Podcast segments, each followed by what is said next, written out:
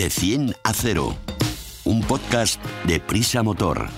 Con Alicia Sornosa y Raúl Romojaro.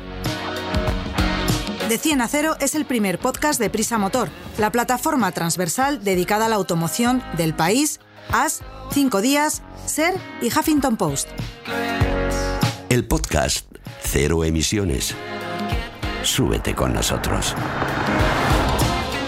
Bienvenidos al más fresco, divertido e interesante podcast sobre la nueva movilidad. Hoy nos ha traído hasta el estudio Raúl en el nuevo Audi e-tron RSGT, del que luego hablaremos. Así que Rubén, preparado para apretar el botón de Start. ¡Empezamos! Coches, tecnología, conectividad, movilidad, eficiencia y mucho más. Hola Raúl, antes que nada quiero preguntarte una cosa. Ya sabes Dime, que yo soy muy Muy preguntona, preguntona, muy preguntona. A ver si me puedes ayudar. Estoy buscando una pieza para mi Smart que lo tengo rotito, como es el pobrecito mío es viejino. Ya. Lo tengo ahí en el taller y no la encuentro en ningún desguace.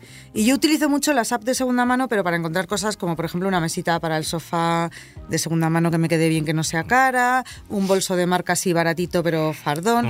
Y he pensado que quizás también puedo encontrar esa pieza que me falta, por ejemplo, en AliExpress o similares. ¿Tú me recomiendas esto? ¿Qué, qué te parece? Depende. Yo te diría, Alicia, que como lo de aquella canción, depende, ¿no? Depende de lo que, de lo que quieras comprar, porque es verdad que la, la globalización esta famosa nos ha permitido a todos acceder a, a plataformas eh, interminables, a unos escaparates gigantescos de productos y entre ellos, por supuesto, de- del automóvil, ¿no? Hay piezas, accesorios, recambios, bueno, todo lo que podamos imaginar. La más famosa o la más usada quizá sea AliExpress, pero también en, en Amazon y, y, bueno, seguro que hay, hay muchas más. Algunas- Wallapop y no sé Wallapop, qué. Exactamente. Eh, lo depende, ¿por qué te lo digo? Pues porque yo creo que si es una pieza eh, vital para tu, para tu Smart, eh, una pieza esencial para un automóvil, en cuanto sobre todo a, a seguridad, eh, yo lo, lo pondría en duda y lo miraría muy bien qué pieza es, de dónde viene.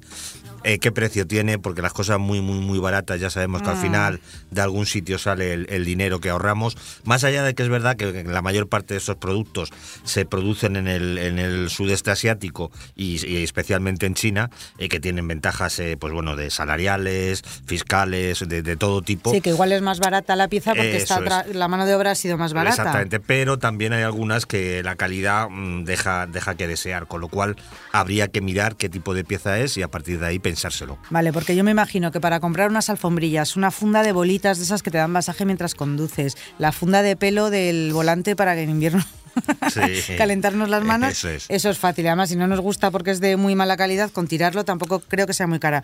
Pero, por ejemplo, eh, imagínate que yo compro un disco de freno y resulta que es de mala calidad. Eh, ¿Qué hago entonces? ¿Tengo alguna garantía? Claro, o- no. El, problema es, es, es justo este el que estás diciendo. Este tipo de cosas, si no te funcionan o un día de repente se estropean, pues las coges, las tiras y como te han costado baratitas, generalmente, pues Mm. no hay ningún problema. Cuando son piezas ya susceptibles de que tengan una avería, y insisto sobre todo, que afectan a la, a la seguridad, hay, hay que mirarlo muy bien y el tema de la garantía.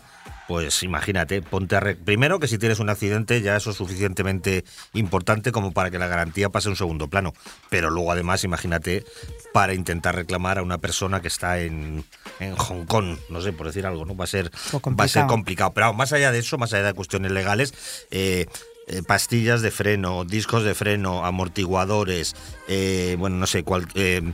eh, rótulas, eh, piezas del cambio, eh, cualquier cosa que sea susceptible de que pueda sufrir una avería si no es de calidad y esa avería se, se, se traduzca en que pierdas el control del, del coche, yo personalmente, como hemos dicho siempre, pues con otros aspectos, ¿no? O con otros elementos, como los neumáticos, por ejemplo, ¿no? Hay cosas en las que yo creo que no es conveniente ahorrar. Un soporte del móvil, como decimos, pues bueno, si no funciona bien, se te cae, tal, pues bueno, no pasa nada.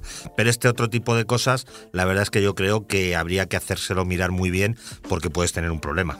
Bueno, y que además en nuestro país está lleno de desguaces y seguro que encontramos entre unos y otros la pieza que necesitamos y la podemos ver en ese momento. Claro. Y tenemos la garantía de ese desguace que si está mal, pues podemos reclamarles a esos señores. Al señor de AliExpress no, que vive muy lejos. Y luego hay otro, otro aspecto a tener, a tener en cuenta, que es el de la homologación. Dependiendo qué tipo de piezas sean, volvemos a lo mismo. Si son accesorios no suele haber mayor problema, pero si son piezas eh, estructurales, por así decirlo, del automóvil, eh, tienen que tener una homologación europea. Todos sabemos que llevan el simbolito Ah, este del, el del, CE. del CE y del E, eh, que están homologadas. Se supone que han pasado una serie de pruebas que garantizan que su calidad es la necesaria para que en el mercado europeo se utilicen y que cumplan con las expectativas.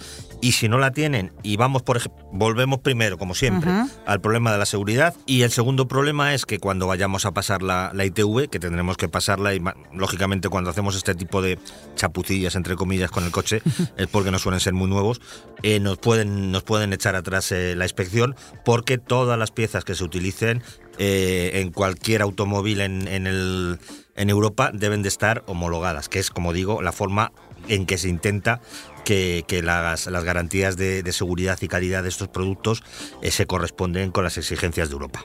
Pues muchísimas gracias por aclararnos este tema, que además quien quiera volver a repasarlo, mirarlo en el motor.com pueden ampliar la información. y, y nada, si queréis algo para el coche, no miréis en AliExpress, iros a vuestro taller y que os echen una mano ahí o daros un paseo Bueno, por los desguaces. Siempre, siempre como decimos, lo que hemos comentado, algo para el coche, volvemos a lo mismo. Un respaldito de estos de bolas para la espalda o Pues sí. una alfombrilla, no va a haber mayor problema. Piezas eh, determinantes de- del vehículo, ahí sí que hay que tener muy claro lo que está. Que no quiere decir, ojo, que no quiero decir con esto que no haya piezas de calidad en estas plataformas, que seguramente las hay.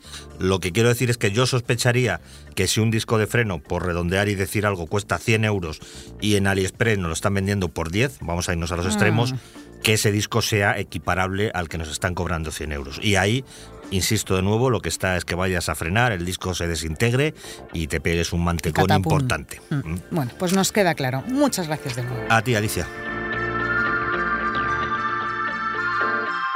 Explicamos fácil lo difícil. Rubén, que te tengo por ahí que está, te veo muy tranquilito. Sí, nada. Hoy quiero hablar contigo sobre uno de los temas más polémicos que llevan acompañando mi carrera de periodista especializada en motor desde hace más de 20 años. O sea, fíjate ya lo mayor que soy. El diseño del vehículo para mujeres o del coche para mujeres. Está claro que tenemos una morfología diferente Mm, correcto. y que hasta hace poco los dummies, esos muñecos que los usan para, para darse golpes a diestro y siniestro y saber qué es lo que nos pasa en nuestro propio cuerpo, eran muñecos que imitaban al ser humano eh, masculino, no, no eran Sí. muñecos. Luego ya he visto también que había muñecos un poquito más adelante de niños, que por, por eso probaban las sillitas y los sistemas de retención, pero de mujeres eh, siempre ha habido pocas y, y los pocos dummies que ha habido mujer los ponían en el asiento del acompañante, como Sí. si las pobres dummies no condujeran y no les gustara darse el porrazo al volante. Mm, cuéntame un poco sobre este tema y cómo ha evolucionado hasta nuestros días. Pues mira, te voy a contar un estudio. Vamos a decir que la perspectiva género ha llegado por fin al, al mundo de la automoción. Eh, como tú bien has dicho, es un estudio del Instituto de Biomecánica de Valencia, eh, en el cual, eh, te lo hago fácil, han llegado a la conclusión de que precisamente los coches no están diseñados para la morfología del cuerpo femenino, lo que crea más riesgo de tener, en caso de accidente, de sufrir lesiones más graves. Eh, bueno, ya te digo, hay unas partes del estudio que sí que es verdad que, que los datos eh, tal y otras me parece que es un poco más tratar de encontrar, ¿sabes?, un punto a todo esto. Eh, bueno, la verdad es que hace poco hablé con una marca y les dije, no, pues que mira, este estudio dicen que los coches solo los diseñan mujeres, para mujeres, ingenieros mujeres, y ellos me dijeron, pues nosotros tenemos un montón de ingenieras, o sea, perdón, hombres, Hombres, tenemos un, sí. un montón de ingenieras mujeres. Bueno, eh, ahí habría que ver también las marcas cómo lo están enfocando, pero si bien es cierto, como tú has dicho, lo más importante es que a la hora de, de generar choques son los dummies, y los dummies sí que no han tenido, aunque hay dummies mujer, solo se ha escalado la morfología del cuerpo del hombre. Si o sea, eran hombres pequeñitos, no mujeres. Claro, si pesaba, pues imagínate, un cuerpo estándar de un dummy, no lo sé, vamos a poner que el peso sean 70 kilos y Ujú. unos 75 de altura, para hacer el cuerpo de mujer se escalaba un poquito, pero no se tenían en cuenta la forma que tenéis de las caderas, Ah, el pecho. eh. Claro, hay, hay muchas cosas que, que esa escala no recoge y ahí vienen los problemas. Bueno, a ver, ¿sabrías darme algún dato que apoye esto de que sufrimos más y peor los accidentes? Pues mira, según este informe, para mí la parte más, eh, mm, más mollar del informe podría ser el, el tema de los accidentes eh, graves. Eh, bueno, pues las mujeres tenéis un 47% más de probabilidades de sufrir lesiones graves en caso de accidente. Eso es un dato ya tomado, es importante, pero a mí me parece que hay otro más importante que es... eh, el de que tenéis un 71% de tener eh, probabilidades de sufrir lesiones moderadas y el ya para mí más importante, que es el 17% de que podáis morir en caso de tener un accidente grave. Un 17% de muertes, hablamos de que 17 de cada 100 personas, siendo mujeres que sufren un accidente grave, van a morir. Por culpa del mal diseño, entre comillas lo de mal diseño, sino el diseño que no es específico o que no ha contado con el tamaño, eh, peso y morfología. ese es el problema. Este estudio lo que se ha dado cuenta es que Eh, las formas sobre las que se ha fabricado un coche continuamente respondían a un tipo de morfología que no era precisamente la femenina. Creo que debe suceder un poco también igual con los niños, aunque los dummies sean más pequeñitos, como tú has dicho, me imagino que hay ciertas características que tampoco se toman en, este caso. Así que desde aquí habrá que convocar a las marcas a que, a que generen dummies nuevos con, este tipo de, morfología. Con las características de, de las mujeres, que somos eso, un poquito más frágiles. Bueno, pues muchas gracias por todo esto. Espero que se lo tomen en serio los fabricantes de, de coches para que hagan vehículos más seguros para todas nosotras.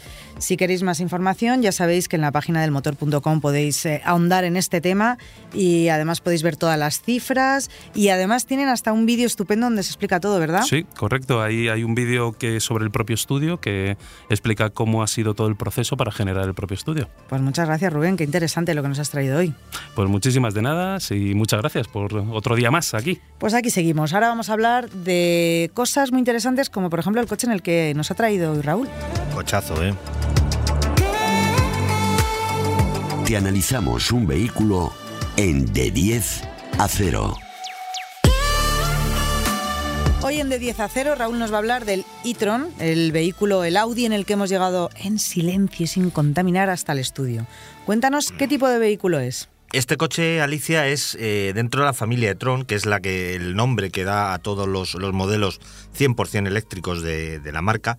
Es una versión muy, muy especial que tengo que adelantar para que no se lleve nadie a engaños, que me ha parecido un, cochazo, eh, me ha encantado y me río yo de Tesla con, con este tipo de, ah, vehículos. Sí, sí, cuando, cuando los fabricantes eh, tradicionales se han puesto a, diseñar coches de verdad eléctricos, pues la verdad es que se nota que llevan un, siglo haciéndolo. Se han puesto las pilas, Se han puesto las pilas, sí, sí, que lo decimos siempre, era por, no repetir, pero efectivamente se han puesto las pilas. Y este es eh, el GT, que es una, una carrocería eh, tipo berlina de cuatro puertas, eh, y además la versión RS, que es como sabemos en todos los Audis, los RS son las versiones más prestacionales, más deportivas, con lo cual es un coche que está en el tope de gama en cuanto a diseño, rendimiento y tecnología. Es un coche excepcional, también en prestaciones y por supuesto, mm, lo tengo que decir ya también antes de que sigamos adelante, el precio. Anda, amigo. ¿Qué caracteriza su diseño y carrocería, ya que estamos hablando de este coche deportivo, RS, mm. GT, eléctrico 100% y que te ha encantado? Mm. Es un coche que mide casi 5 metros de, largo, eh, es muy bajito, eh, me parece que recordar que mide 1,40 de, de, altura. La silueta, aunque tiene cuatro puertas, es de estilo, de estilo coupé y la verdad es que llama muchísimo la atención. El frontal es muy poderoso, eh, la parte trasera es, ancha, eh, las formas son muy estilizadas. La verdad es que a mí me parece un coche, como digo, para ser eléctrico, que yo ya sabes que no soy especialmente partidario de, estos, de estas tecnologías, pero también te voy a reconocer que no me gustaban los coches eléctricos de antaño, que eran como una lavadora con ruedas. Pero ahora cada vez se están haciendo coches que son una auténtica maravilla, no solo en prestaciones y rendimiento, sino también en cuanto a diseño. Y este es un coche que los días que lo he utilizado no pasa en absoluto desapercibido. La gente lo mira porque es, como digo, espectacular. Ya os adelanté yo que Raúl ha pasado esta semana más tiempo dentro del coche que fuera. ¿Cómo es la habitabilidad interior? Eh, el interior puede llegar a estar homologado para, para, cinco plazas, pero la verdad es que en la trasera eh, más de dos personas irán, irán muy poco cómodas porque la, parte central es como un asiento, bueno, pues una banquetita, ¿no? ¿no? No es muy aconsejable para, para un viaje. Además, no hay mucha, por esta forma un poco coupé que decíamos, no hay mucha altura libre al suelo porque mide, mide 1,40 de, de, altura eh, máxima y por esto también el acceso al interior no es de los mejores. El coche está muy bajo, con lo cual para ponerte en la banqueta en el asiento pues hay como que, que tirarse a- adentro, ¿no? Es un poco ese, pues eso es lo, lo que caracteriza a los coches deportivos Eso bajitos, es. ¿no? Que, que para entrar y salir, pues es un poco complicado. Y otra pega que tiene este diseño, que por fuera, como digo, es espectacular, por dentro es que la visibilidad trasera es prácticamente nula. Tiene una, una luneta muy pequeñita, que si va ocupada por dos, dos pasajeros ya no se ve nada, incluso simplemente con los, repo- los sacabezas, pues se ve más. Y en cuanto a los, a los maleteros, digo maleteros, porque como suele ocurrir en muchos eléctricos, tiene dos. Uno delante, que es pequeñito, para 85 litros, que ahí se suelen llevar los cables de carga, si los tienes que llevar y demás. Yo siempre digo, la nevera con las cervezas. La nevera con las cervezas, pero no muchas cervezas tampoco, por, porque tiene unas, un- un- unas formas que tampoco te creas que cabe demasiado. Y luego el posterior, el, el convencional, que es de 405 litros, que no está nada mal. ¿Cuál es su equipamiento más destacado? Es un coche de marca premium, ya lo estamos diciendo. Además, dentro de la marca premium, de gama alta. Además, caro, eh, con lo cual nos podemos imaginar que es todo acorde hasta a estas características. No sería larguísimo enumerar todo lo que lleva eh, en cuanto a seguridad, en cuanto, en cuanto a confort. Eh, además, se nota el sello de Audi en los materiales, en el equipamiento. La verdad es que quien compre este coche va a pagar una pasta, pero va a poder estar tranquilo que lo que lleva entre las manos es un coche de alta calidad y tecnológicamente muy avanzado. Bueno, como tiene de todo, vamos a hablar de lo que no se ve, el motor o motores. Mm. Es un coche, como decíamos, 100% eléctrico y tiene dos motores porque cada uno de ellos actúa en uno de los ejes. O sea, que en cada rueda, En cada no, par de en la parte delantada, delantera o en la parte trasera, para cada uno lleva su motorcito. lleva un motor en el eje delantero y otro motor en el eje trasero y la potencia conjunta de ambos motores llega a 600 caballos. Pues mira, no está nada No mal, ¿no? está nada mal. Nos sobran unos cuantos. No está nada mal. La verdad es que acelera en el modo Sport. Tiene varios modos, como ya es habitual en todos estos coches de, de modernos y, y tan avanzados. Y en el modo Sport las aceleraciones son realmente espectaculares. Para alimentar estos motores tiene una batería de 86 kilovatios hora de capacidad. O sea, es una batería hermosa, Grandota. grandota, que está muy bien para, para, como digo, garantizar una autonomía, una autonomía mínima, pero en contrapartida, pues a la hora de cargarla convendría tener un punto de carga medianamente rápido, eh, porque si no, en, en una toma, eh, bueno, por supuesto, La de doméstica, casa. la de casa con enchufe imposible. Se nos van los plomos. Se nos van los plomos y en una toma de, de 7 kilovatios o menos, pues te vas a 10, 12 horas de- de recarga. ¿Cuáles son sus prestaciones y consumos? Espera, que me voy a agarrar, que me vas a decir cosas que me van a impresionar, seguro. Eh, es fácil adivinar que con ese rendimiento las prestaciones de esta versión son pues igual de altísimo nivel.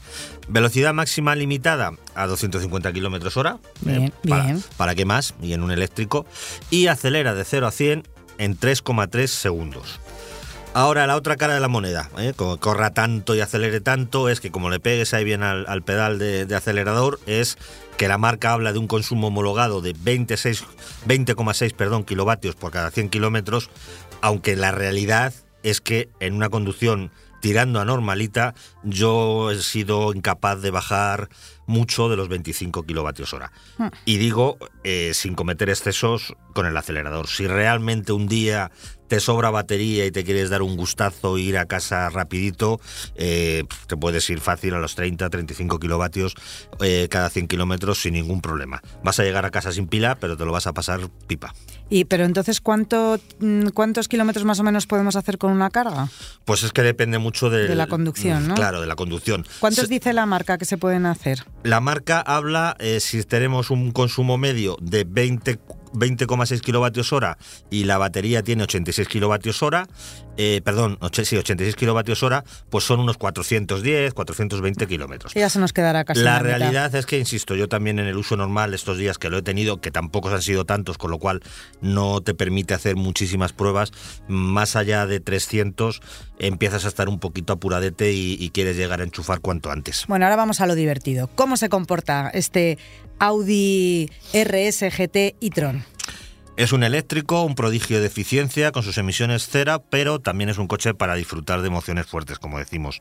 Eh, cuatro modos de, conducción, como he mencionado también, el deportivo, las respuestas son contundentes porque hay que tener en cuenta que tiene un par motor de 830 Nm, que es una, auténtica barbaridad. Y más allá de las prestaciones, eh, dinámicamente ofrece todas las ventajas de una suspensión neumática que, que monta, que, que la verdad es que hace que el coche vaya súper plano. Vuelvo a insistir en que es muy bajito por lo que el centro de gravedad también lo es y, eso te permite girarlo de una forma más sencilla y, más, y más noble. La puesta a punto específica de los modelos RS de Audi, como antes hemos mencionado, que son las versiones más deportivas, la verdad es que son todo lo que te ofrece, a mí me ha parecido que son sensaciones al volante difíciles de encontrar en coches que pesen, que este es un, condicionante, en este caso 2.500 kilos. Quiero decir, este coche tiene, tiene eh, tiene sus complicaciones o tiene sus inercias, hay que pararlo porque pesa 2.500 kilos. Pero asumiendo y sabiendo esto, la verdad es que va excepcionalmente bien. Bueno, pues ahora venga, una de cal y una de arena. ¿Cuánto cuesta? semejante festival de rendimiento y tecnología tiene un precio muy alto, ¿no? Como no, no podía ser de otro modo. En concreto, esta versión cuesta, mm, creo que además se le pueden poner algunos opcionales, pero bueno, tal como viene, que seguro que, que le sobra a la mayoría de la gente, 146.000 euros. Pues mira, cuéntame quién se va a comprar este coche, porque yo no estoy dentro de ese grupo, seguro. Claro, es un coche muy exclusivo, premium, para personas con un alto nivel adquisitivo y que busquen combinar la conducción de carácter deportivo con el respeto medioambiental que ofrece un coche 100% eléctrico.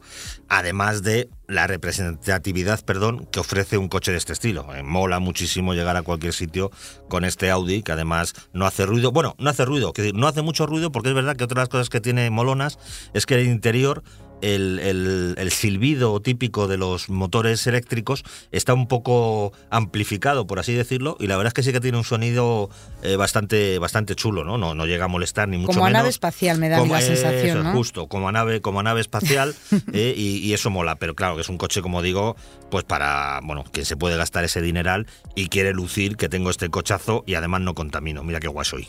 Bueno, ¿cuáles son sus rivales de mercado? Por razones obvias no es un segmento muy, muy concurrido, ¿no? Por, por precio, por exclusividad. Yo diría que sus dos rivales más directos dentro del segmento premium serían el Porsche Taycan, que dependiendo de las versiones, que también de Electron EGT eh, hay, hay algunas versiones que no son la RS y tendrían un precio inferior. El Taycan, como digo, va de 91.000 euros a 194.000, con lo cual si nos queremos gastar más, nos dejan, nos dejan o menos. Y el Mercedes EQE, que también es otro cochazo, que también hemos probado aquí en, en de 100 a 0 y en nuestra prueba de 10 a 0, eh, que tiene una tarifa, en este caso, un poquito más baja, de entre 77.000 y 121.000 eh, euros. Lo que pasa que el Mercedes EQE a mí me parece más una berlina de representación, una berlina confortable, eh, que un no, es tan tan no es, no es tan deportivo. Tiene un montón de caballos también, pero el talante que, que, muestra no es tan deportivo como, como este pedazo de Audi.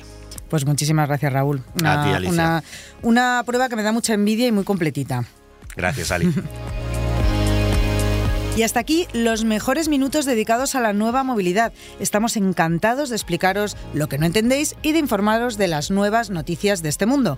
No olvidéis suscribiros, contárselo a vuestra prima y disfrutar escuchándonos en el atasco de cada día. Se os hará muchísimo más corto.